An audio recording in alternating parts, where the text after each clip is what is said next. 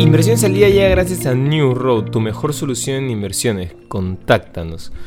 Hoy, en el plano local, el Congreso de Perú, dominado por la oposición de derecha, decide este lunes si admite a debate una moción de destitución contra el presidente Pedro Castillo, similar a la que condujeron a las caídas de los ex mandatarios Pablo Kuczynski en 2018 y Martín Vizcarra en el 2020. La moción de vacancia es la segunda contra Castillo en los siete meses y medio que lleva en el poder.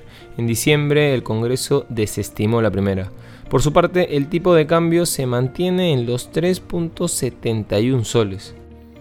En los mercados internacionales, las alzas en las acciones financieras y de salud impulsaban el lunes a los tres principales índices bursátiles de Wall Street, con los inversores centrándose en los acontecimientos en torno a la crisis entre Rusia y Ucrania y la próxima reunión de política monetaria de la Reserva Federal.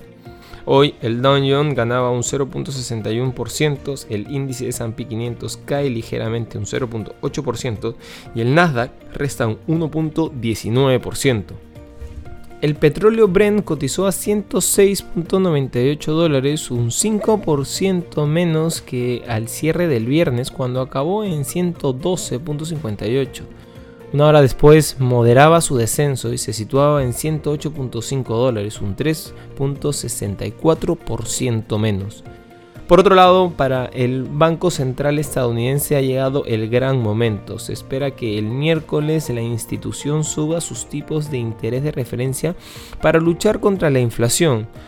Dos años después de llevarlos a cero para ayudar a la economía a enfrentar al COVID-19 y mientras la guerra en Ucrania crea nuevas incertidumbres.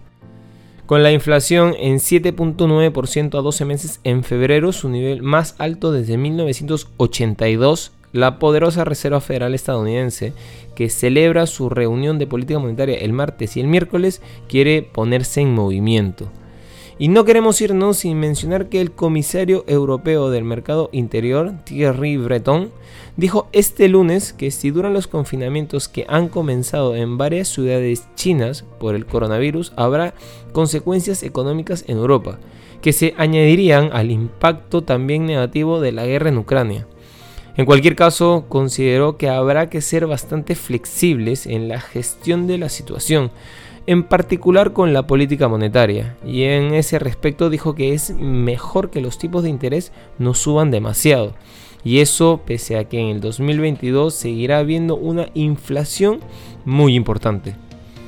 Estas han sido las noticias más importantes de hoy, lunes 14 de marzo del 2022. Yo soy Eduardo Ballesteros, que tengas un feliz lunes.